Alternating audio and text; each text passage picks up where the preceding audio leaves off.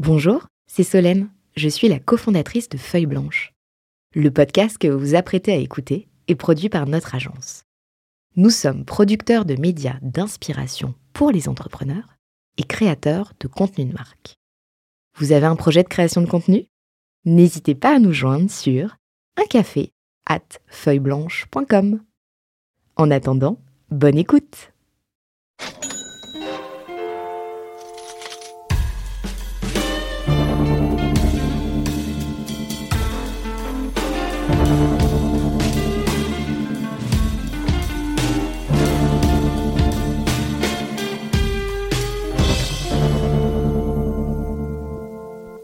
Aujourd'hui, nous vous racontons la petite musique d'un exit, la petite musique d'un entrepreneur qui à 23 ans va monter une boîte qu'il revendra 4 ans plus tard plus de 30 millions d'euros avant de connaître de nombreux succès entrepreneuriaux. J'ai le plaisir de retrouver mon fidèle compère Renaud Granier. Salut Renaud. Salut Thomas. Et ensemble, nous accueillons Stéphane. Bonjour Thomas, bonjour Renaud. Stéphane Bobo, euh, alors tu es euh, multi-entrepreneur, on va parler de la première boîte que tu as revendue, mais c'est pas la seule. mais c'est celle qu'on trouvait le, le plus intéressant à, à partager euh, avec les auditeurs.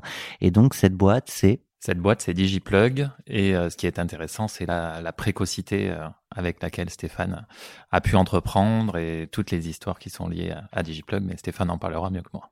Je le disais, hein, une petite musique, c'est aussi euh, la tonalité de Cash Out. C'est euh, d'avoir des rubriques qui sont finalement toujours différentes, au-delà des aventures des entrepreneurs qui elles-mêmes sont toujours différentes. C'est d'avoir des, génériques qui, ne se ressemblent pas. Et euh, pour parler euh, du jour J, du jour de la signature et du réveil du jour J, tu as choisi cette musique.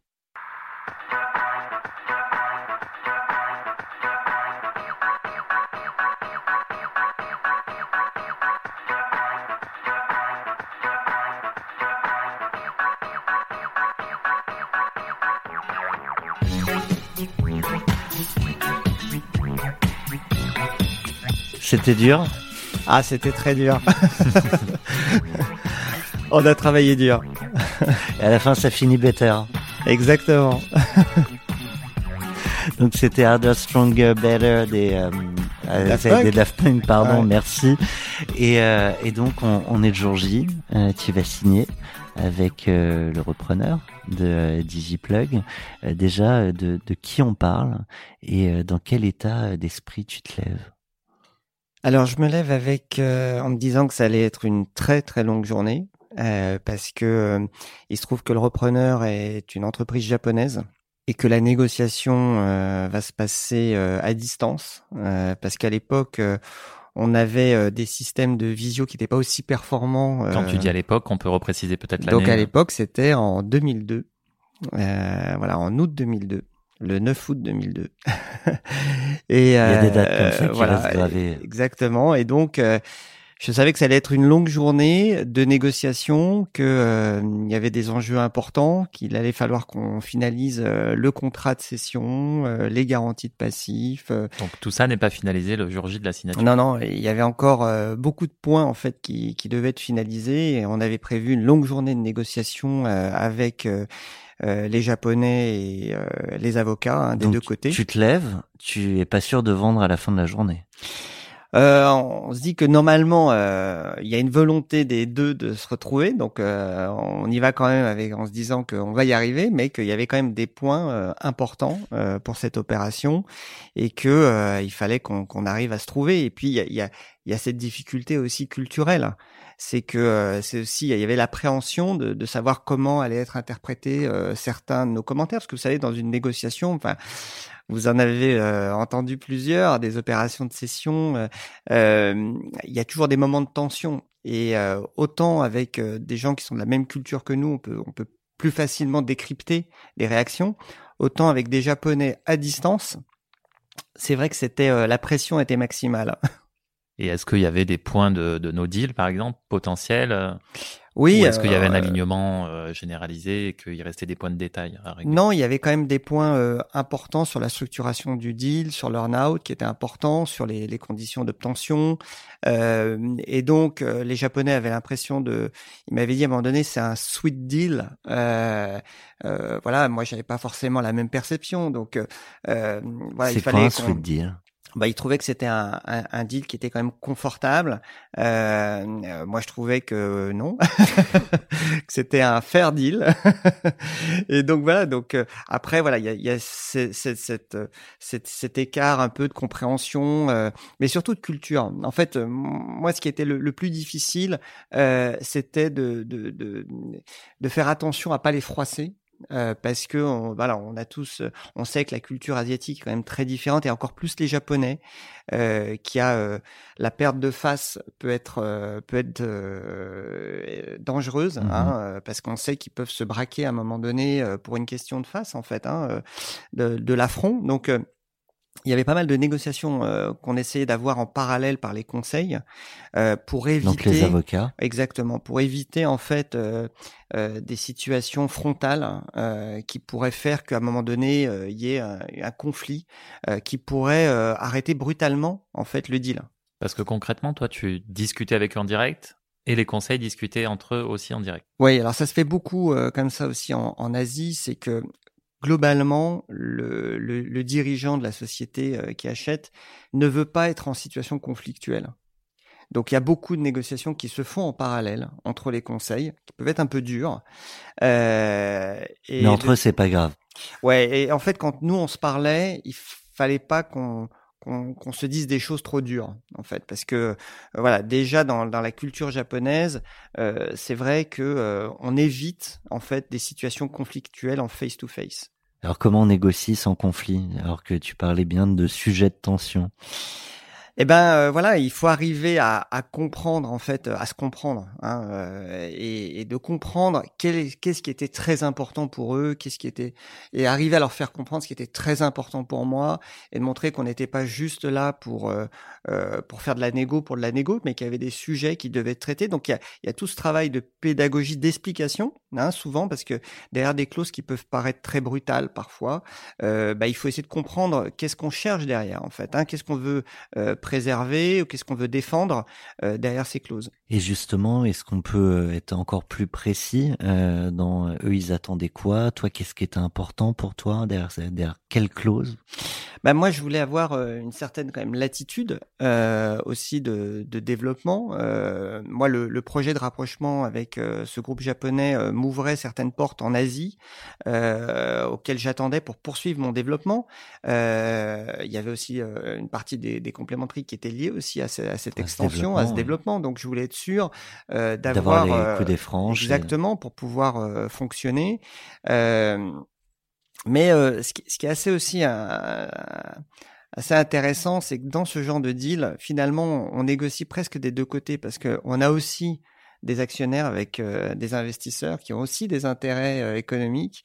Euh, et en fait, à un moment donné, on se retrouve quand même à négocier euh, dans les deux sens, c'est-à-dire qu'on discute avec le futur acquéreur, mais on discute aussi avec euh, ses actionnaires, investisseurs qui, ont, qui veulent aussi défendre euh, leurs propres intérêts.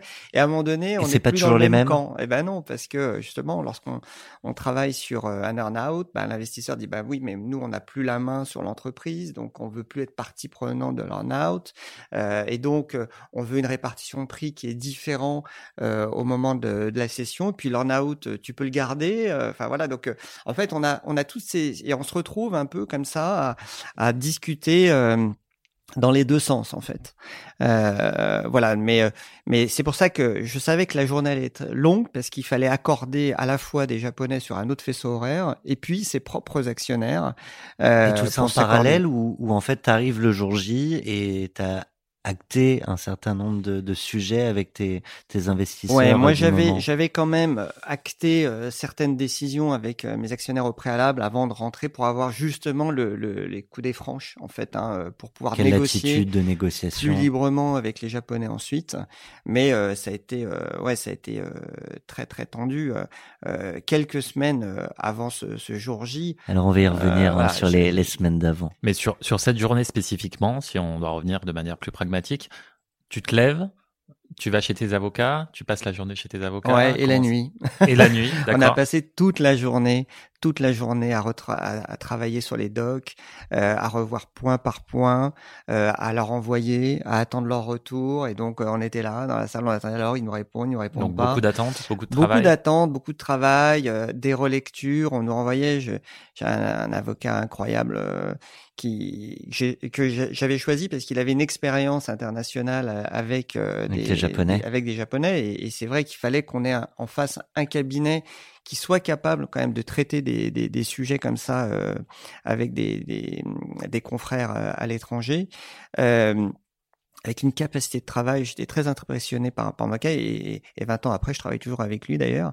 Euh, et, euh, et donc, ce qui, est dingue, c'est euh, c'est c'est vraiment endurant. C'est-à-dire que euh, je vois ces, ces négociations étaient très très longues, euh, beaucoup de pression, des relectures de documents, et on a fini nos échanges jusqu'à 3 heures, 4 heures du matin, où moi j'étais KO, euh, et mon avocat me disait, euh, Olivier, c'est Olivier Dumotet qui chez Latam Watkins, euh, me disait non non mais là euh, on va tout relire. Bon, on refait du café. Ouais, exactement. Et moi je dis non mais j'en peux plus quoi. peu Non, a importe le, mentale, euh, peu importe le voilà. Et Olivier, je euh, lui dis t'es incroyable, t'es increvable. Euh, voilà, moi je lui dis écoute, moi j'ai besoin de me reposer, j'arrive plus à lire quoi sur l'écran quoi. C'est voilà, on était tellement fatigué, euh, excédé. euh, et, euh, et malgré tout, on a fait cette dernière lecture et puis on s'est dit allez, c'est bon, on y va. Et concrètement, euh, cette journée, elle se termine comment? Donc il y a cette dernière relecture, donc leur dernière proposition. J'ai envie de te dire au lit. Ouais, et ouais, exactement. Euh, je, je suis revenu euh, à genoux au petit matin. Euh, Mais il y a eu un go, il y a eu le virement des fonds. Ouais, exactement. Donc une fois qu'on a fini, en fait, on attendait le transfert bancaire parce qu'à la fin, bah, un deal, c'est quand même le transfert des fonds, quoi. Et donc, euh, Et justement, entre les deux, là, pour poursuivre la, la question de Renaud, il- tu fais quoi t'as plus rien à eh lire ben ouais, Tu- non alors euh, t'attends et puis t'attends que ta banque te dise ça y est, on a reçu les fonds. Alors nous en plus c'était euh, C'est une attente qui, est- Euh, qui a été longue. Ouais, qui, est, qui, est- ouais, qui a duré plusieurs heures. Donc euh, voilà, je me rappelle, euh, en fait, on était euh, pas très loin des, euh, des Champs-Élysées à l'époque, et, euh, et donc je me promenais euh, à 3-4 heures du matin en attendant. euh, je sortais de la salle euh, des avocats euh, pour qu'on puisse, euh, qu'on puisse enfin avoir euh, la confirmation que ça avait été fait. À une heure près, on avait euh, Dutron à Paris s'éveille. Ouais, exactement. c'était et il faisait beau. Enfin, il faisait bon. C'était euh, au mois d'août, c'était sympa. Ok. Je vous propose de faire un petit flashback et de revenir au, au tout début de cette aventure euh, de l'exit.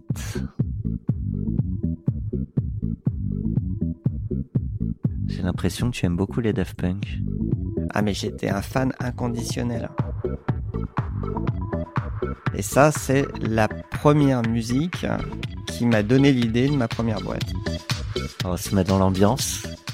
T'as 23 ans, t'écoutes ça.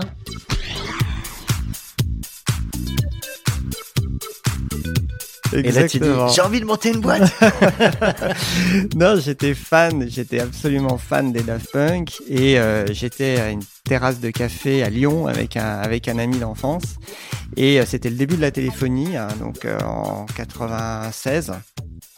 Et, euh, et donc, euh, moi, je faisais des études d'ingénieur du son. Je payais mes études en étant DJ le week-end.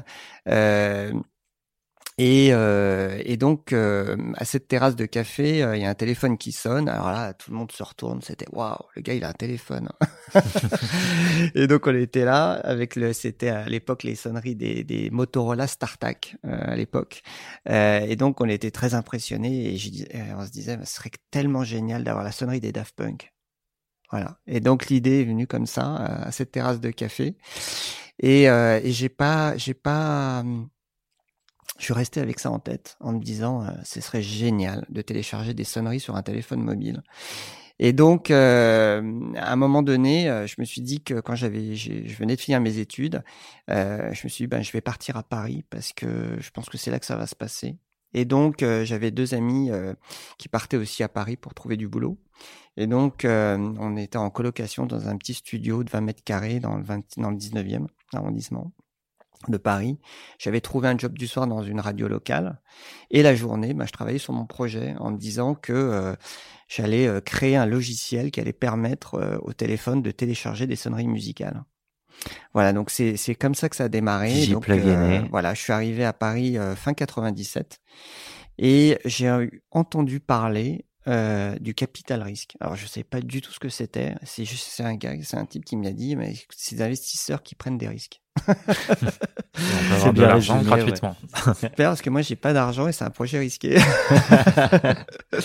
et donc j'avais vraiment pas d'argent. Mais tu démarres avec 12 000 euros, c'est ça? Ouais, alors en fait même euh, c'était même pas mes 12 000 euros en fait parce que c'était un prêt que m'a fait mon premier business angel. Donc euh, en fait euh, à l'époque, je me suis dit, alors c'est quoi le capital risque J'étais tombé sur la liste des actions des investisseurs de l'AGFI à l'époque. Et donc, je les ai pris un par un. Donc euh, le premier, bah, c'était à Ben Amro, euh, je crois. Euh, voilà. et donc, euh, et je suis tombé sur un sur un type. Et d'ailleurs, c'est très marrant parce que le le, le, le, chargé d'investissement, je l'ai croisé des années plus tard parce qu'en fait, euh, premier abord, il m'a dit "Mais écoutez, euh, très bien, vous avez un projet, envoyez-moi votre dossier et puis on vous rappellera." Et puis moi, j'avais tellement peur qu'on me pique mon idée.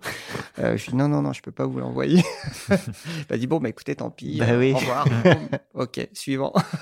Premier apprentissage entrepreneurial. Que, que, je l'ai recroisé à une conférence des années après, donc euh, on a beaucoup ri. Euh, et puis voilà, j'en ai fait plusieurs. Bah, ils avaient tous la même réponse. Hein. Globalement, envoyez-moi un dossier et puis on verra quoi. Euh, et puis jusqu'à que je tombe, après je suis allé un peu plus loin dans la liste sur euh, sur Jean-Paul Boulan qui, qui, qui avait un fonds d'investissement et qui m'a pris au téléphone. Il m'a dit bah écoutez, venez me voir. Donc je suis allé le voir. Je lui ai parlé de mon projet. Je lui ai dit voilà, je, je, veux développer une technologie qui permettra au téléphone de télécharger des sonneries musicales. Euh, c'est un projet qui va exploser. Euh, je lui ai fait, un, je lui ai montré un petit business plan de, avec trois colonnes où j'allais faire 50 euh, millions d'euros la première année. Euh. À l'époque, c'était des francs, pardon. Oui. Euh, donc il a beaucoup ri aussi. Et puis il m'a dit non mais ok. Alors je sais pas ce qu'il lui a pris, mais il a cru en moi et il m'a dit ok on va monter l'entreprise. Et, euh, et, moi, je connaissais rien. Hein, je savais même pas comment créer Est-ce que tu penses qu'il a cru en ton projet ou en toi? Non, il m'a dit il a cru en moi. Oui, en fait. C'est différent. il m'a dit non, je, je, voyais une telle rage de réussir. Euh, il était impressionné par mon parcours, d'être venu comme ça à Paris sans personne, euh, travailler la nuit. Euh, ingénieur du ouais, son, il était, je sais pas, il m'a dit euh, quand on en reparlait ensuite, il m'a dit non, c'est, oui, c'est, j'ai cru en, en, toi. Et euh, bon, il avait raison. Hein. Voilà. Ouais, ouais, bah, le, le, voilà, avec le, avec le recul, avec après, le, bon. exactement. Après, c'est, c'est plus facile après. et voilà. Et donc, euh, donc, il m'a hébergé dans ses, ses locaux, dans ses bureaux, et on a créé l'entreprise avec 12 000 euros. Il m'a fait un prêt personnel. Moi, j'ai vendu mes platines de DJ. J'avais des, des, belles platines Technics euh, vinyle. J'ai tout vendu pour essayer de, pour souscrire mes propres titres et avec un prêt.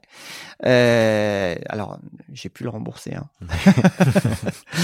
et, euh, et, il a tenu sa position de business angel, actionnaire minoritaire, euh, à mes côtés, en, en vraiment en, en, me donnant euh, toute l'infrastructure, je dirais la comptabilité euh, pour m'aider, l'hébergement. Et puis ensuite, c'est allé super vite.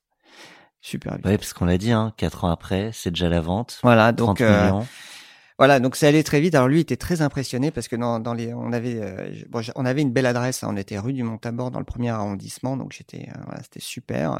Il me prêtait sa salle de réunion et alors il voyait défiler dans, dans les bureaux tous le, les, les, patrons les, des services d'Alcatel, Sagem, Philips, tous les fabricants de mobiles. Ils disaient mais qu'est-ce qu'ils viennent faire chez nous? Je dis bah ouais, ils seront intéressés par par notre petite technologie. Donc j'avais développé une technologie qui permettait de prendre un fichier musical, un fichier MIDI à l'époque, et de le compresser dans un seul SMS, parce qu'à l'époque, le seul moyen de transférer de la donnée, c'était le SMS. Euh, parce qu'il n'y avait pas encore le WAP, il n'y avait pas encore euh, le GPRS, l'Edge, la 3G. Donc, euh, en fait, il fallait faire avec le SMS. Et donc, ma technologie compressait ce fichier musical en 140 octets. Et lorsqu'il arrivait dans le téléphone, j'avais un petit logiciel qui permettait de le décompresser et de faire le bip bip bip bip. Et donc, on a tous connu le Mission Impossible en sonnerie, euh, James Bond, euh, voilà, qui étaient les best-sellers ensuite, voilà. Et ça, ça, le marché parisien n'a pas été ébruité que tu, tu, tu montais ça. Il n'y a pas eu de concurrence? J'ai eu une chance, je crois, c'est que en fait, personne n'avait identifié ce, réellement ce marché des sonneries. En fait, tout le monde réfléchissait au streaming de vidéos, de, de musique, et c'était des projets prospectifs à l'époque. Hein. euh. Mais la sonnerie de téléphone, euh, on n'a on, on a eu aucun gros acteur. Donc tu étais Euh, tout seul, ouais, littéralement tout ouais, seul. tout à fait. En fait, le seul qui avait développé une technologie de ce type-là, c'était Nokia à l'époque, qui avait une technologie propriétaire qui permettait de faire quelque chose de ce type-là. Mais tous les autres fabricants n'avaient rien. Et donc, en fait, euh, moi j'étais un peu cette alternative en disant, bah, Nokia a une technologie, nous on en a une qui est encore plus performante.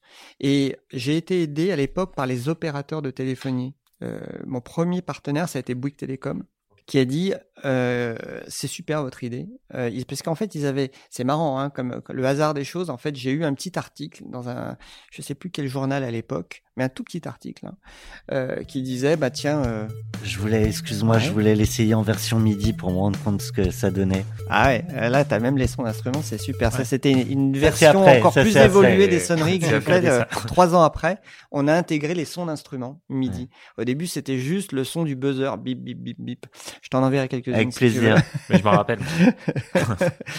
et euh, voilà, et après on a intégré euh, ben, toutes les tables MIDI en fait, et on avait les sons d'instruments. Donc à la fin, j'ai fabriqué des semi-conducteurs avec des fabricants de semi-conducteurs japonais qui intégraient mon chipset, enfin ma solution dans un chipset et qui permettait de déployer chez tous les fabricants de, de mobiles euh, dans le monde. Donc on, on accélère un peu quand même sur, sur l'aventure, mais c'était intéressant de comprendre comment ça s'est passé et sur quel techno. Euh, et donc on en revient euh, au projet d'Exit. Euh, c'est un truc que tu as déjà dans la tête, dont peut-être tu parles avec ton business angel. Euh, qui, qui contacte qui? C'est toi qui, qui, qui met sur le marché euh, la possibilité de vendre ou euh, Parce que ou un jour? que les choses vont vite aussi. Ouais, alors, un appel. Non, mais moi, je vais vous dire, j'ai- j'ai- je crois que j'étais un des entrepreneurs les plus naïfs euh, qui, qui l'a été. Euh, je veux dire, quand j'ai démarré ma boîte, pour vous dire, je, je vais vous raconter l'anecdote quand même, Ouais. hein, pour vous dire à quel point j'étais naïf. Je, à l'époque, l'un des acteurs, les fabricants les plus connus, c'était Ericsson. Mm. Et donc, je me suis dit, bah, je vais appeler Ericsson pour leur proposer mon, ma technologie. Je suis allé voir dans les pages jaunes. Je savais même pas, je ne parlais pas anglais. Je ne savais même pas que Ericsson est en Suède. Je suis tombé sur un centre SAV des téléphones Ericsson et euh, qui m'ont dit non mais écoutez monsieur, euh, je lui dis non je voudrais parler au patron euh, de la R&D. je dis non mais monsieur Génial. ici euh, on répare les téléphones. Ericsson c'est en Suède. Et là, je me suis dit, waouh, j'avais la petite goutte, tu vois, qui, qui rissolait. Je me disais, mince, je ne parle pas anglais. Donc, j'avais un, un ami euh, qui m'a écrit le texte. Je lui ai dit, voilà ce que je vais dire. Je, je, je- j'ai appelé Ericsson à l'accueil hein, en disant avec mon texte. Bon, ça n'a pas fonctionné. Donc, je me suis dit, je vais, je vais, je vais d'abord démarrer par des Français. Et c'est pour ça que j'ai commencé à travailler avec des, des gens comme euh, Alcatel en France, qui était parmi mes premiers partenaires, qui fabriquait beaucoup de téléphones à l'époque, Philips, Sagem. La chance que j'ai eue, c'est qu'en fait, il y avait énormément de fabricants de téléphones qui avaient installé leur centre de R&D en France. Et ça m'a permis de démarrer. Et en même temps d'apprendre l'anglais. et donc après, j'ai pu aller justement bah, travailler... avec des japonais. Exactement, parce qu'après j'ai eu beaucoup de clients au Japon en fait. Hein. J'avais, il y avait beaucoup de fabricants à l'époque japonais, Mitsubishi, euh, il y avait euh, euh, NEC, Panasonic, Toshiba, tout ça qui se lançait aussi, fait qu'il y avait énormément de, té- de téléphones et surtout des fabricants de semi-conducteurs qui étaient là-bas. D'ailleurs, je me rends compte qu'on n'a pas donné le nom de la boîte qui a repris. Alors elle s'appelait Face Ouais. et, et donc il faisait exactement, enfin presque, la même type de technologie. C'est une solution de téléchargement de sonnerie, mais pour NTT Docomo sur l'iMode. Et je sais pas si vous vous souvenez de cette époque. Euh, c'est qu'en fait, euh, euh, ils avaient développé aussi une solution de téléchargement de sonnerie, mais sur les technologies iMode qui étaient propriétaires euh, au Japon. C'est-à-dire qu'avec cette technologie n'était utilisée que sur le réseau japonais. Mais avec un marché beaucoup plus mature, ils avaient 3 à 4 ans d'avance. Je ne sais pas si vous vous souvenez à l'époque, mais toute l'innovation euh, venait de là-bas. C'est-à-dire qu'on se disait, voilà, le, futur, c'est les Japonais qui sont en train de le faire. Euh, ils étaient déjà sur des technologies de transfert de données euh, via iMode, qui était une technologie propriétaire, en fait, à l'époque, avant qu'on aille sur des standards comme la 3G, qui sont devenus des standards euh, internationaux. Et alors, du coup, on va essayer de comprendre ensuite qu'est-ce qui les a intéressés chez, chez DigiPlug, si toute l'innovation était là-bas, mais il y a, y a peut-être des nouveaux marchés à conquérir que vous aviez déjà. mais, mais donc, je reviens sur euh, sur ce sujet. Qui contacte qui? Comment ça se C'est ma question. Et, puis tu es allé sur la naïveté. Euh, mais comment ça comment ça se passe les premiers échanges? C'est un appel C'est euh, quelqu'un qui appelle à ton SAV et puis ils arrivent finalement à arriver jusqu'au patron Non, alors là où j'étais naïf, c'est que je pensais pas que quand on crée une boîte, c'était pour la vendre.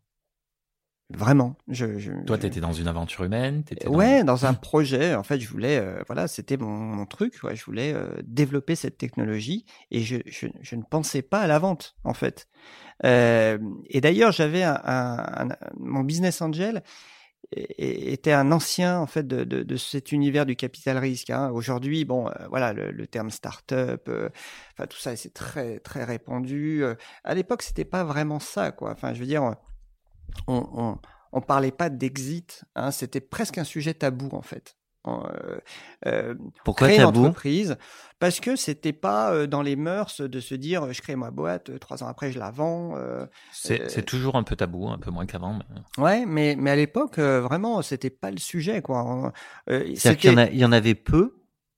Oui, bah déjà c'était beaucoup moins médiatisé qu'aujourd'hui. Donc c'était pas le, on crée pas une entreprise pour la vendre on crée une entreprise pour la développer, en faire un leader mondial. Oui, il y avait l'ambition de, de, de, créer un projet euh, super euh, qui allait pouvoir être euh, se distribuer mondialement. Oui, il y avait de l'ambition de ce type-là, mais pas la finalité. C'était pas la session en fait. En tout cas, moi, c'est pas ce que j'avais en tête les premières années que j'ai créé ma boîte. Pas du tout. Et c'est un avocat, en discutant avec lui, il me disait mais qu'est-ce que tu vas faire en fait? Je lui dis bah rien, je continue. Il me dit mais c'est quoi euh, la suite là de l'histoire? C'est super, tu as des clients, ça se développe. Mais bah, c'est bien. Bah, ouais, c'est super quoi. Il me dit mais tu vas pas, tu vas pas trans, tu vas pas céder ton entreprise à ton à ton fils demain. Je lui dis bah je sais pas, non j'y ai jamais pensé. Il me dit non mais tu sais tu réussiras quand tu auras vendu ta boîte.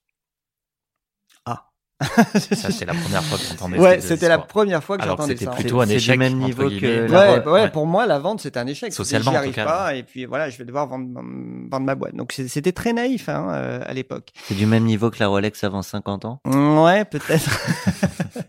et en fait, ce qui m'a euh, débloqué sur le fait de penser à la session, c'est que le dernier tour de table que j'ai fait, donc en fait, euh, j'ai dû lever euh, au total sur la, vie de l'entreprise 3 millions d'euros. Donc c'est finalement pas grand chose. C'est petit bras. Mais à l'époque, c'est petit bras. À l'époque et en 4 ans.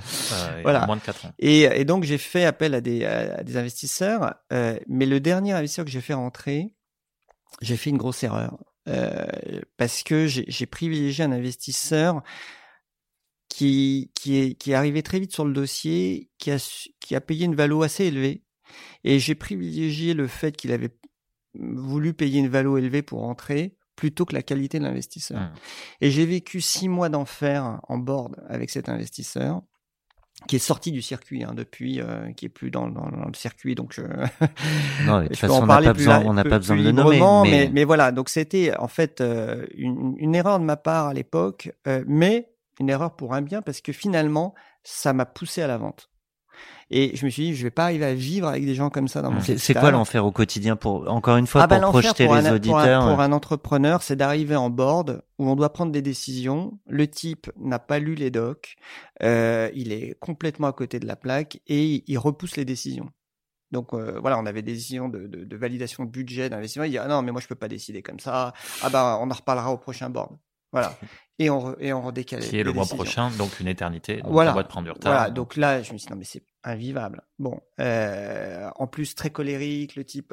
Enfin voilà, il, s'écoutait parler. Euh, et, j'avais d'autres très bons actionnaires hein, autour de la table, hein, parce que euh, mon premier investisseur, ça avait été à l'époque Dominique Sénéquier, qui avait monté AXA Private Equity, euh, voilà, qui, qui, qui, a été, euh, j'ai été parmi ses premiers investissements et qui m'a toujours soutenu, qui a été vraiment, enfin, de, un investisseur de très grande qualité euh, chez DigiPlug.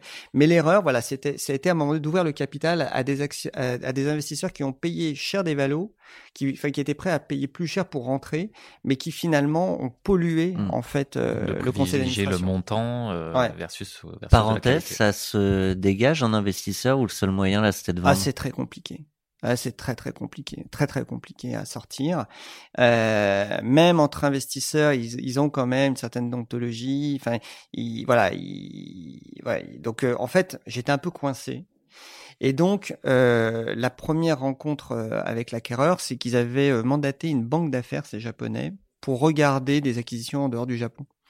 Euh, et donc j'ai eu l'occasion lors d'un salon, c'était à l'époque au 3GSM Congress qui se passait chaque année à Cannes, avant que maintenant ce soit maintenant à Barcelone qui était un peu la mecque hein, de, des télécoms, où euh, bah, j'ai eu l'occasion de rencontrer ce banquier d'affaires et qui me disait, écoutez, moi je suis en train de regarder en Europe, euh, j'ai cette boîte qui fait à peu près la même chose que vous qui cherchent des partenaires, des alliances potentielles et tout. Et donc euh, voilà. Et donc j'ai démarré. En fait, ça allait très vite. Hein. Je l'ai rencontré. Ça devait être en avril euh, en avril 2002 euh, et en août 2002 c'était signé vendu. Mais grosso modo que mmh. quand j'y reviens c'est euh, la relation dégradée avec ton investisseur ah oui. qui a fait que tu t'es dit bon bah je vends là je peux plus rester comme ça. Ouais exactement parce que ensuite j'avais potentiellement d'autres propositions pour poursuivre l'aventure et, et, lever des montants encore plus importants pour pour accélérer DigiPlug qui se passait très bien en termes de, de déploiement.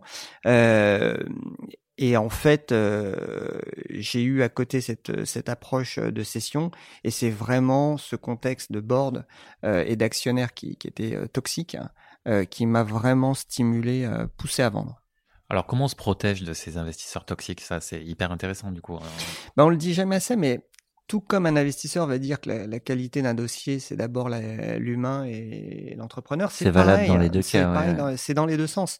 En fait, constituer un board de qualité avec euh, pas simplement euh, des beaux noms, hein, euh, mais avoir le chargé d'affaires qui a son board, qui est quelqu'un avec qui on a des atomes crochus, où on sent un côté bienveillant vis-à-vis de l'entrepreneur, des gens, voilà, d'avoir des gens de qualité avec qui on a envie de se parler en dehors d'un board, en fait. Mmh. c'est extrêmement important.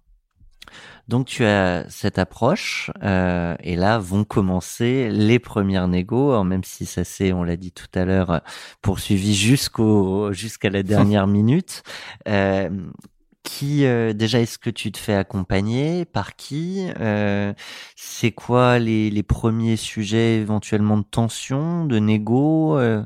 Ben, euh, encore, euh, oui. Alors en fait, euh, voilà, en avril, on a, on avait les euh, premiers contacts. ça s'est suivi direct par une réunion au Japon. Donc moi, j'avais déjà des partenaires au Japon, et en fait, j'ai compris assez vite qu'ils avaient un fort intérêt dans l'acquisition de DigiPlug parce que leurs partenaires japonais, quand ils venaient en Europe, ils utilisaient ma technologie.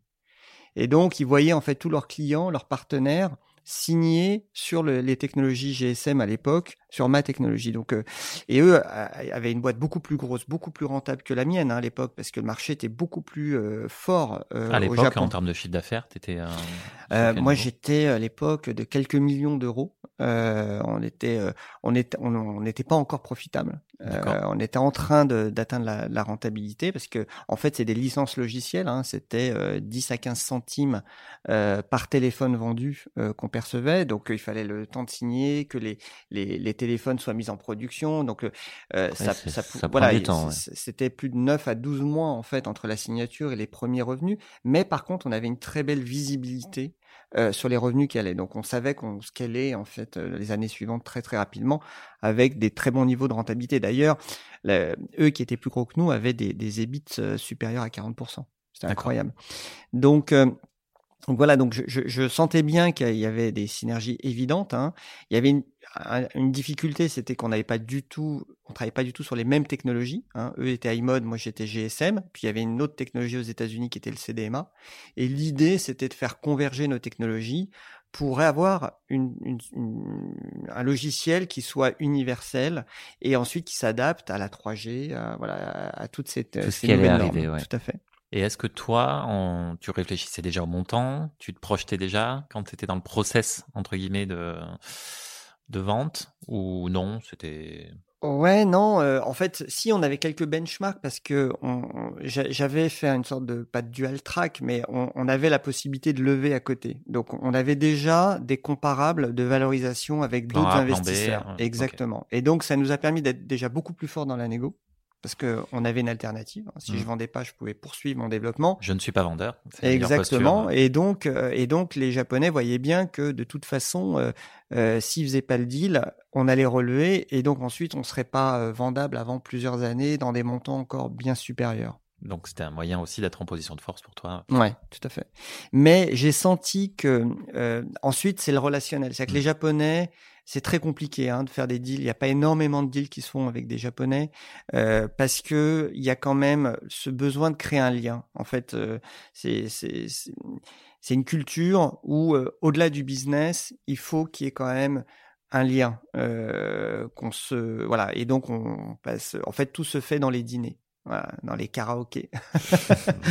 Et donc j'ai fait beaucoup de karaoké donc euh, En allez- japonais.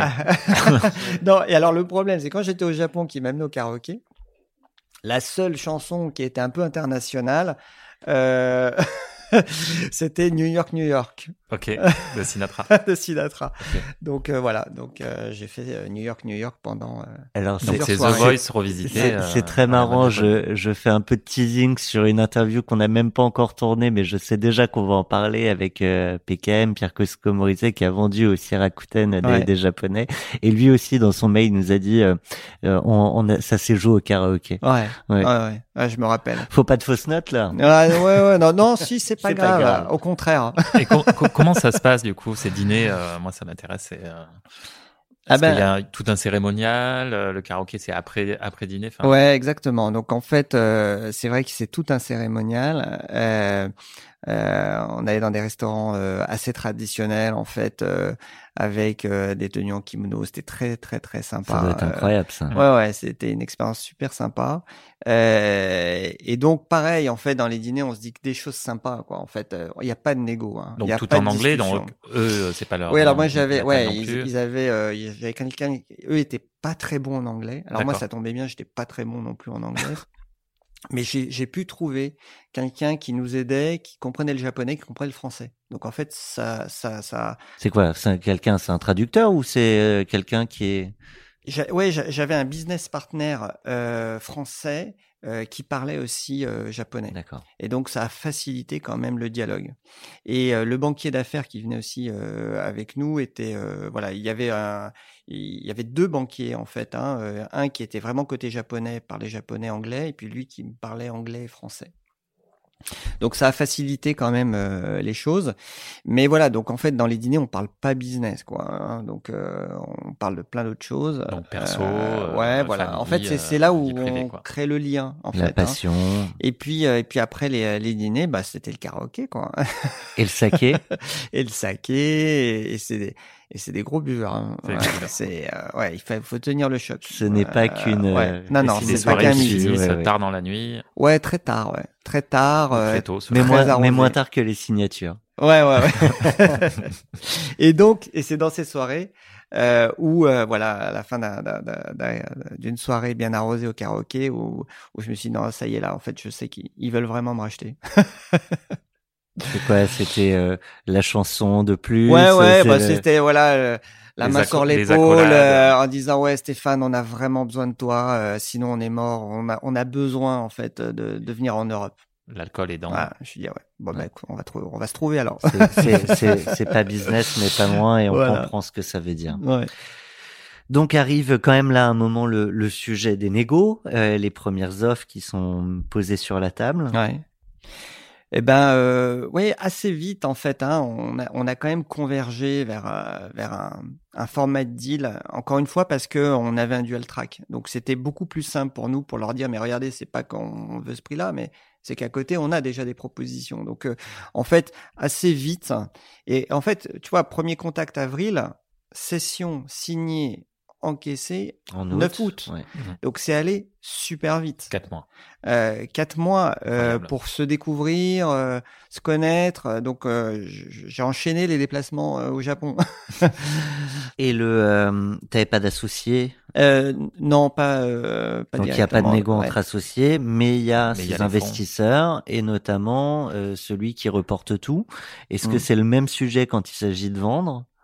Ouais, alors ah oui, tout à fait, parce que le jour où j'annonce en board que j'ai une proposition pour vendre, ce fameux euh, investisseur euh, toxique me dit mais il est hors de question de vendre, on vient juste d'arriver.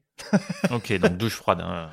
Et donc je dis mais euh, je vous explique. Là ils sont en train de venir, ils viennent me voir, j'ai une réunion, une discussion avec eux. Et alors là il me dit non mais attendez, on va pas faire péter l'avion pour pas qu'ils viennent. donc bon bon recevez-les si vous voulez, mais euh, pour nous il est hors de question. Voilà l'ambiance.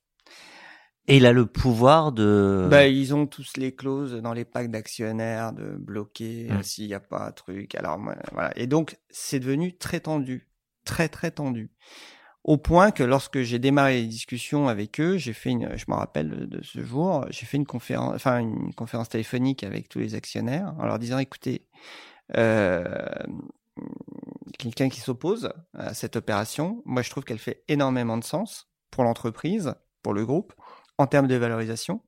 Et, là, je suis arrivé à, un point de rupture hein, dans, dans les discussions où je leur ai dit directement, écoutez, moi je suis à bout, Euh, je ne peux pas continuer à travailler avec un board comme ça, Euh, c'est contre-productif. Donc moi c'est simple, si vous me refusez la vente, j'arrête. J'arrête. Et vous vous débrouillerez avec l'entreprise. Et moi, vous inquiétez pas, ce que je fais, je peux le refaire demain matin. Donc ça a été très tendu. Donc là, c'est t'as mis un. Et je leur ai dit, je vous laisse jusqu'à 18h pour me dire si vous bloquez ces négociations ou pas. Et à 18h, 17h59, ils m'ont rappelé pour me dire, non, ok, vas-y. C'est-à-dire que de leur côté, ils que- rediscutent, euh, ils rediscutent entre investisseurs Voilà. pour le Et- convaincre. exactement. Et donc, c'est là où mes autres actionnaires qui étaient euh, extrêmement euh, intelligents et construits euh, sont arrivés à trouver le moyen euh, de convaincre cet euh, actionnaire récalcitrant. Et tu sais comment? Euh, Ils avaient trouvé que, certains accords, je crois, où ils l'ont un peu plus avantagé. Euh, Sur d'autres boîtes euh, Non, non, Non, sur, sur l'opération, il y a eu un accord en- entre eux, euh, mais ils ont joué le jeu. Voilà, ils ont joué le jeu et c'est pour ça que je les en remercie et, euh, et qui nous a permis de faire cette opération. Euh, mais pour vous montrer à quel point euh, certains actionnaires peuvent être toxiques euh, dans une dans mais, une mais, entreprise. mais toi, du coup, tu, c'est un gros coup de poker quand même. De... Ouais, mais j'étais à bout. Hein. Oui, oui, bah, Franchement, pour- pour- euh, voilà. Et puis, euh, j'étais convaincu que cette opération, elle, enfin que, que moi je n'arriverais pas en fait à, à continuer à travailler avec eux euh, parce que c'était invivable euh, et, euh, et en même temps l'opération était, était très bonne. Donc, euh, et, et elle faisait énormément de sens d'un point de vue industriel. Donc 18h, 17h59, tu as le go. Euh, Est-ce que et c'est vrai qu'avec Renault, on aime bien voir avec les entrepreneurs s'il y a des clauses sur lesquelles ils, ils, ont eu besoin de batailler. Euh, là, moi, celle qui m'intéresse, c'est euh, avec le recul, parce que tu as monté d'autres boîtes, d'ailleurs, tu en as revendu, ces investisseurs toxiques. Quand tu fais maintenant rentrer un investisseur dans, dans tes boîtes, est-ce que tu te bordes un peu plus par rapport euh, à, à la qu'ils ont sur des décisions de ce type? Ou c'est pas possible? Alors, on, on est vigilant, malgré tout, faut être réaliste. Hein. On, on demande à des investisseurs euh, de rentrer sur des valorisations souvent élevées, avec des positions de minoritaires. On est obligé de leur concéder euh, certains certain droits de veto. C'est normal, euh, il faut le faire. Je pense que c'est notre responsabilité de choisir les bons investisseurs. Il y en a suffisamment sur la Donc place. on revient sur l'humain. Euh, exactement. Et, euh, et, et depuis, je n'ai choisi euh, sur mes autres projets que des excellents investisseurs. Est-ce que tu as mis en place des grilles d'évaluation, euh, peut-être inconscientes, pour te prémunir justement de ces. Oui, alors après, c'est vrai que euh, il y a aussi le réseau, hein, il y a aussi euh, les discussions entre entrepreneurs, euh, les discussions avec certains banquiers d'affaires euh, qui, qui, qui les pratiquent aussi, hein, et qui savent, voilà, euh, euh, euh, qui sont les les, les, les voilà les, les bons, mais je, mais je trouve que c'est plutôt par euh, euh, ensuite dans l'échange, dans la discussion sur euh, le, le partage un peu de, de la vision euh, du projet, de leurs attentes, en fait de se comprendre et de parler de choses un peu en évitant les tabous. Et, et, et c'est vrai que souvent, c'est euh, une fois qu'on comprend globalement quelles sont un peu les attentes, euh, bon, ils ont quasiment tous les mêmes attentes, hein. mais c'est mieux de se le dire en fait, je trouve. Euh, comme ça, il n'y a pas d'incompréhension sur euh, sur là où on va et comment on fait les choses. Finalement, ça a peut-être été une chance euh, de rencontrer cet investisseur toxique pour éviter de reproduire et euh, en ouais, termes d'expérience. En, en fait, c'est une chance parce que je pense que malgré tout, j'ai vendu au bon moment. Euh, euh, en fait, l'histoire montre que voilà, il fallait euh, finalement c'était une belle opération. Ça, tu le savais euh, ou pas l'évolution qu'il allait avoir? Non, parce que pas pas complètement, parce que on est on a la tête dans le guidon quand même. Hein, et parce que là, on est en 200002, l'évolution techno, elle est elle est monstrueuse. Sur, ouais, ouais, elle est en train d'arriver. Alors et quelques années plus tard, ça n'a plus du tout la même belle, valeur. Ma plus belle euh, réussite, c'est que l'entreprise m'ait survécu 20 ans après parce qu'en fait, elle a été depuis euh, reprise euh, après les Japonais euh, par le par Accenture qui a racheté DigiPlug et qui existe toujours avec le nom de DigiPlug et, c'est ma plus grande fierté. Face, du coup au groupe japonais? Qui a repris cette cette division en fait hein, intacte telle qu'elle était en fait euh, et du coup c'est à dire que la, y avait des la techno et des liens qu'on avait bâtis avec les maisons de disques euh, et aujourd'hui, DigiPlug opère en fait des technologies pour l'ensemble des grandes maisons de disques sur le numérique, indépendamment des sonneries, bien sûr. Maintenant, c'est le streaming de musique, le téléchargement, et donc comme quoi on a créé un actif euh, qui m'a survécu. Et ça, c'est ma plus grande fierté. Voilà.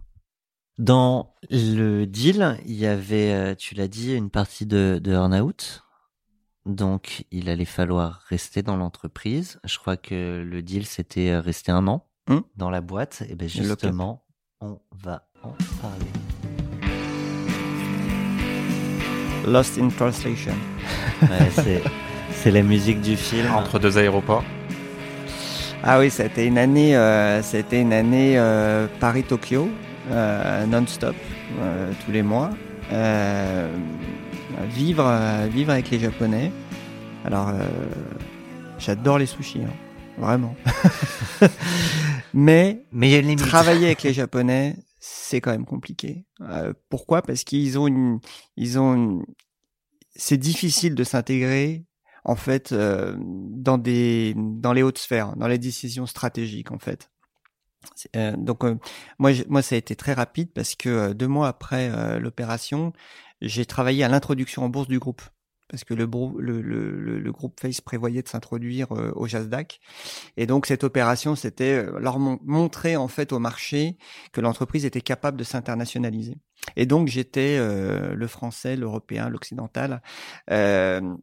Vis-à-vis d'un parterre d'investisseurs japonais. Et donc j'ai vécu deux mois avec eux euh, cette introduction en bourse qui était la première pour moi à l'époque euh, et ben de pouvoir euh, voilà euh, euh, présenter un projet hyper ambitieux de, de cotation de développement. L'opération s'est super bien passée. On a fait une très belle introduction en bourse au Japon. Meilleur mais mais. mais en effet ensuite ça a été très dur à vivre parce que dans l'opérationnel, je venais au Japon, j'avais pas de traducteur, donc euh, ils parlaient pas anglais, euh, donc toutes les réunions se faisaient en japonais. Il fallait que je décode euh, en voyant des documents ce qu'ils voulaient dire. Euh, ils faisaient aucun effort en fait pour m'intégrer, euh, alors que j'avais un titre euh, magnifique. J'étais patron de la stratégie technologique mondiale. Mais dans les faits, je faisais pas grand chose. Hein. En fait, ils décidaient de tout moi, j'envisageais de développer le marché chinois qui était en train de, de s'ouvrir avec plein de nouveaux fabricants de téléphones euh, là-bas. Et j'avais demandé des moyens pour aller au Japon, qui m'ont jamais vraiment donné parce que euh, pour eux, ils croyaient pas en fait aux fabricants chinois. Euh, mais c'était une volonté de ta part de pas avoir de traducteur ou c'est eux qui disent non, tu viens tout seul Ben en fait, j'en avais pas de base, donc il aurait fallu que j'en finance un. Euh, mais bon, après c'est chez moi, voilà. Donc donc à un moment donné, je me dis bon quand même, ils, vont quand même considérer. Donc toutes les réunions importantes, ils les faisaient en japonais. Okay. Et puis ensuite les, les réunions de second rang, oui, ils, faisaient, enfin ils, ils participaient pas, ils me laissaient participer avec les équipes en anglais. Donc c'était très compliqué pour moi de, de, de, il fallait que je, je, recolle les morceaux derrière pour essayer de comprendre. Euh, donc en fait, ça, ça m'a pas amusé longtemps. Ouais, c'est un peu. Bah, c'était un peu dur. T'es t'es plus chez toi Ouais. et chez toi on te fait sentir que t'es plus chez toi.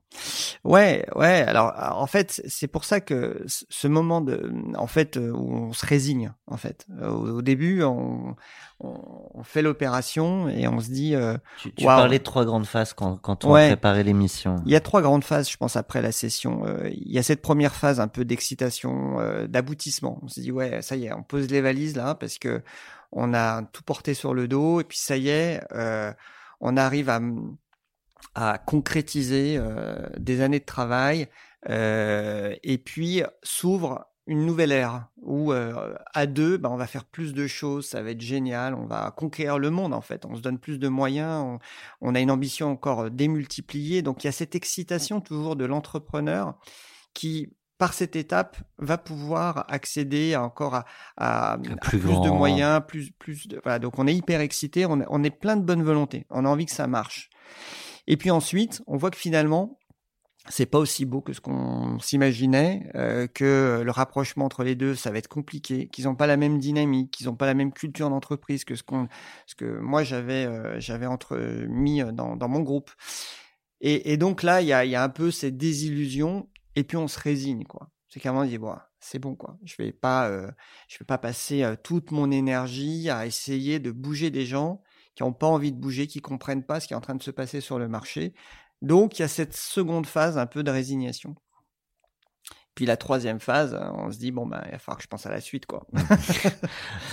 On, va y revenir. Un, mot sur euh, les, équipes euh, DigiPlug. Euh, certaines te suivent au Japon, tout le monde reste en France.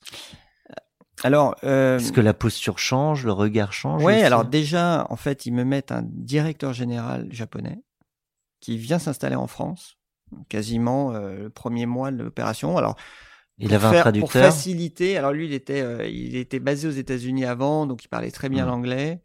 Euh, très politique, très politique. C'est des boîtes très politiques, de toute façon, les Donc, boîtes japonaises. euh, un tuteur, entre guillemets, ici Ouais. à Paris. quoi. Ouais, ouais. Et qui, qui me disait non mais je te laisse faire, je te laisse tout faire, et pas de problème. Par contre, faut me demander l'autorisation. ouais. euh, Et, et là où ça commence à devenir compliqué, c'est que le type, il arrive bah, il est des États-Unis, salaire euh, énorme, euh, il faut lui prendre l'appart, euh, euh, les écoles pour les enfants. Waouh Enfin, le vrai truc d'expat, Mmh. grosse boîte, dans une petite entreprise qui se serrait la ceinture, qui faisait attention au Parce coût, que la taille donc, de tes équipes à l'époque Ouais, c'était une quarantaine de personnes avec un bureau à Paris, un bureau à Montpellier de R&D. Euh, et donc là, ouais, d'un coup, euh, waouh, euh, on change un peu de mode de fonctionnement en fait. Hein. Euh, ils voyagent en business ou en first. Euh, moi, je voyageais en éco. Je passais avec, je prenais 12 heures, je sais plus combien d'heures parce que je faisais des correspondances pour pas y payer le billet cher.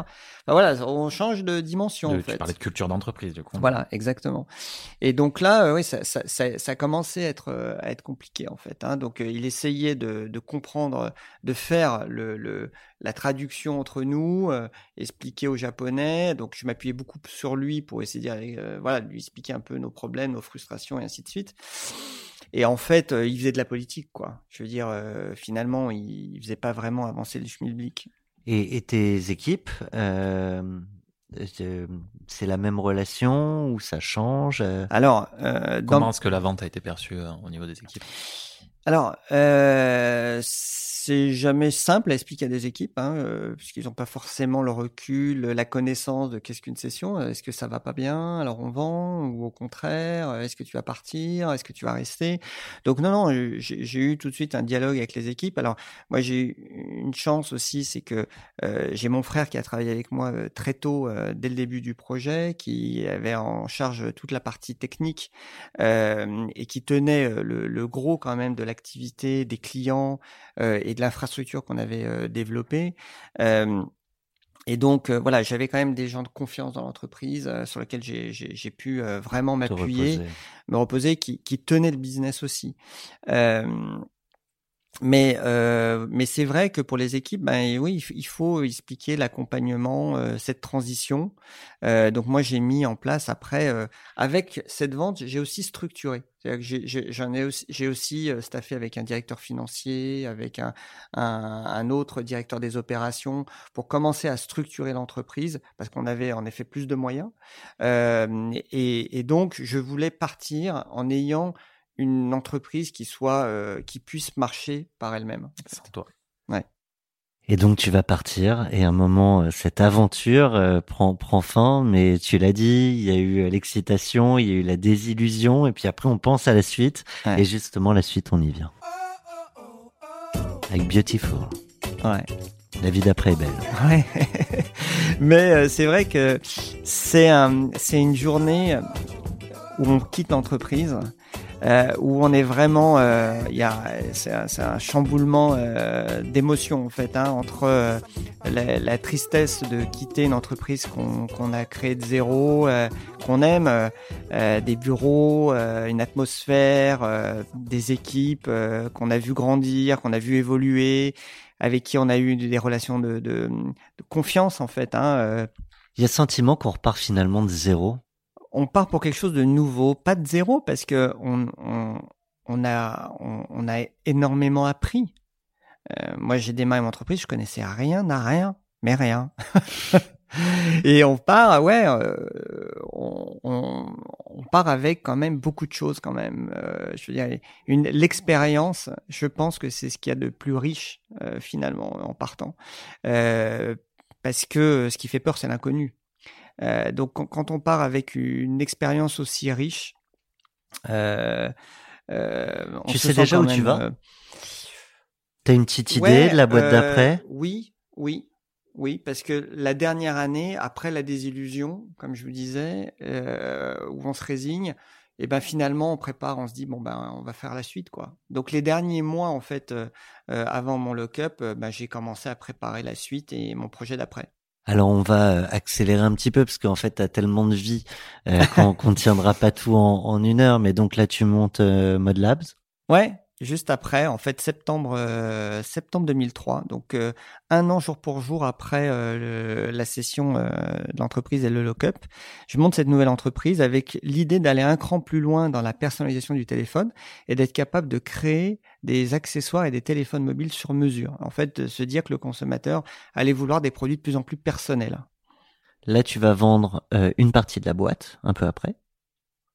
Peut-être introduction en bourse avant. Ouais, Alors, re- ouais, refais- ouais, ouais, ouais, mais- alors, mais en mode très, très rapide, alors. Stéphane. ouais. 2003, on crée l'entreprise. Je reprends une société d'accessoires euh, qui faisait une vingtaine de millions d'euros euh, quelques mois après, euh, parce que c'est un métier que je connaissais pas, la distribution, et je voulais être capable de créer, développer des accessoires des téléphones, mais aussi de les distribuer. Donc je voulais de la logistique, je voulais euh, l'accès au marché. Et c'est allé très vite. euh, on passe de, de 20 à 150 millions en deux ans. On se cote en bourse en 2006. On lève 60 millions d'euros. Et là, euh, voilà, c'est festival, euh, on ouvre des pays, euh, voilà, on- et on connaît 2008, la crise de Lehman Brothers, le cours de bourse qui est par terre. Et là, il a fallu ramer, remonter. Et à l'époque, euh, j'avais gardé un des, associés euh, de l'entreprise que j'avais repris qui m'a dit là, il faut vendre. Ça y est, le cours remonte, euh, faut vendre. Et donc en 2011, je, décide, j'accepte de, de céder en fait Modlabs à un autre groupe coté pour une centaine de millions d'euros. Je garde les activités. On avait deux branches, une branche distribution d'accessoires, puis une branche de création de téléphones de luxe qui faisait une trentaine de millions d'euros à l'époque que je cède et donc je fais un carve out en bourse que je ressors de bourse. carve out. Ouais. Je connaissais pas le terme. Ah, Voilà, donc c'est une découpe d'une partie du business dans le- dans l'entreprise qu'on filialise et qu'on sort de bourse. Voilà. Et, euh, et euh, je cède les autres activités à, à un autre groupe coté pour une centaine de millions d'euros. On peut dire le nom? Euh, c'est Big Ben qui rachète donc euh, Modlabs à l'époque en, en mai de- 2011. Euh, et euh, donc tout ça est public hein, parce Mhm. qu'on était deux boîtes cotées en fait euh, en bourse. et avec ce qui reste. Voilà, donc alors je, je, je, je recède ensuite euh, une partie de ces activités euh, luxe et je crée euh, Innovate, le La groupe boîte que je que tu dirige diriges aujourd'hui. aujourd'hui, Voilà. ouais. Et avec l'ambition toujours de, de, de créer un, un leader de la distribution des produits connectés, qui est, qui est le, le nouvel Dorado du téléphone mobile. C'est que le téléphone, ça devient une télécommande universelle et qu'on va avoir tout un tas d'objets autour de ce téléphone qui vont créer des nouveaux services, des nouveaux usages. Et donc, Innovate, c'est euh, ce spécialiste de la distribution des, des produits connectés. Et avec euh, notamment, mais là c'est la parenthèse, euh, avec une euh, certaine branche et certains accessoires où tu as réindustrialisé en, en, enfin tu as relocalisé en France. Voilà, alors je dirais que c'est quand même une partie de l'activité seulement, mais c'est un projet une belle qui, histoire. qui me tient à cœur en effet parce que dans le groupe, le groupe fait un peu plus de 300 millions d'euros aujourd'hui, on est on est 200 personnes, donc ça allait très vite en en 10 ans. Ouais.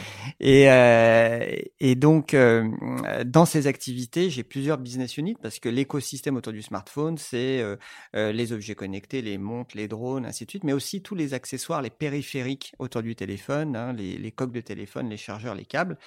Et euh, depuis deux ans, on a décidé de devenir la, première marque d'accessoires de téléphone éco-responsable.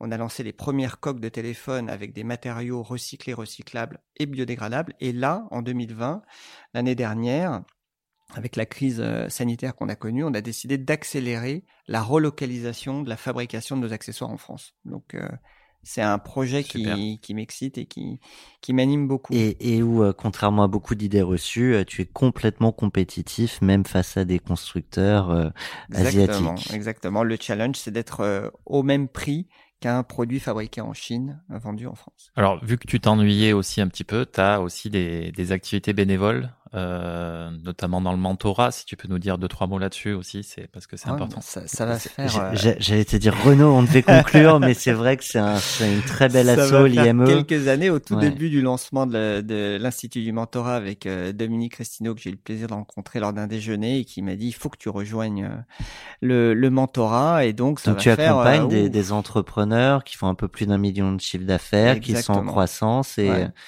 et tu les mentors. Ouais, et c'est c'est des projets euh, enfin géniaux. Enfin moi je, je trouve ça super Très bien animé par Fabrice Geoffroy. Voilà, exactement avec Fabrice. Et puis euh, et puis je le fais aussi pour le MoveJ également mouvement des jeunes entrepreneurs étudiants, donc les moins de 30 ans. Mais c'est important parce que tu as été jeune, tu as démarré, tu l'as dit, à, à, 23 ans. Et en fait, à tous les moments de la vie euh, d'un entrepreneur, il y a toujours quelqu'un qui a peut-être vécu ce qu'on est, ce qu'on s'apprête à vivre. Et c'est, et c'est, tu parlais de l'importance de l'expérience, mais le fait de le partager, de la partager, pardon, cette expérience, c'est aussi essentiel. Ouais. Nous, ce qu'on a envie de partager pour conclure avec Renaud et Stéphane, c'est euh, comment tu as fêté le, deal dont on a parlé. Tu nous as dit que tu l'avais pas fêté, mais tu as quand même choisi une musique et, tu vas nous l'expliquer. Euh, c'est la séquence émotion. on avait beaucoup ri, mais on peut verser une larme aussi, hein, c'est pas un problème. Donc ça, c'est Kenji Chirac. Ouais, euh, c'est les yeux de la maman surtout. Ouais. et donc, euh, ouais, en fait, le, ma manière de fêter le deal, c'était euh, surtout de la première chose que j'ai fait, euh, c'est de pouvoir acheter une maison à mes parents euh, dans le sud de la France, un endroit qu'on adorait aller avec mes parents depuis qu'on est petit avec mon frère. Et euh, mes parents avaient toujours rêvé d'avoir un, un, petit studio, quelque chose là-bas en fait. Et donc euh, la première chose que j'ai fait euh, juste après le deal en fait, hein, c'est j'ai je leur ai pris une maison.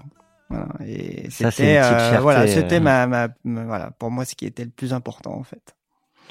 Leur redonner un peu de tout ce qu'ils m'ont donné durant toutes ces années. Eh ben, tu vois, ça boucle la boucle avec cette notion de de redonner toujours. Mm. On dit souvent, Stéphane, quand on aime, on ne compte pas. Euh, on a parlé de, de, tes deux premières aventures, mais tu ne t'es pas arrêté là. Et à ce propos, on a une question euh, de Elena Haddad, banquière privée chez notre partenaire Neuflise, et je pense qu'on va pas traiter de, de, ces sujets. Tout à fait. Euh, moi, je me posais la question de donc après deux, deux belles sessions, qu'est-ce qui vous a poussé à vous lancer dans une troisième aventure entrepreneuriale?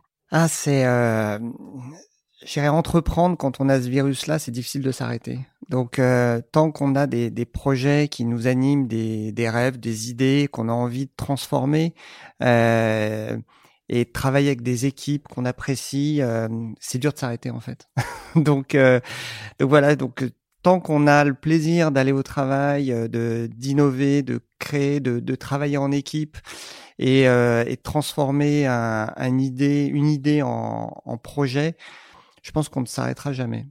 Eh ben, pour nous, il, est temps euh, de nous quitter, mais surtout de te remercier, euh, Stéphane. On pourrait presque refaire euh, un second épisode, peut-être sur, la prochaine saison, sur cette aventure Mode Labs, l'introduction en bourse, ah la, la revente. Ça, c'est quelque chose, l'introduction, ouais. Non, c'est, mais c'est toujours un plaisir de t'avoir et d'échanger avec toi. Merci. Merci à vous, c'était très agréable. Et nous, Renaud, on, se retrouve euh, bah, dans deux semaines pour euh, le partage d'une nouvelle aventure. Avec grand plaisir. Et attends, je quitterai pas euh, cet épisode sans vous dire de vous abonner si c'est pas déjà fait à l'ensemble des, des plateformes sur lesquelles vous appréciez écouter vos podcasts. Si vous avez l'opportunité de le faire, notamment sur Apple Podcasts, vous nous mettez les cinq étoiles.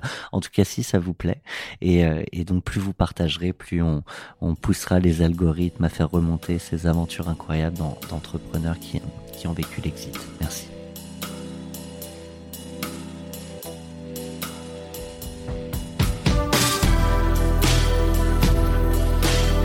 Alors je ne sais pas s'il écoutera lui euh, cette émission, mais je m'excuse auprès de, Kenji Girac. Euh, j'ai dit Chirac et pour me faire pardonner, je mangerai au moins une pomme en entier. Merci.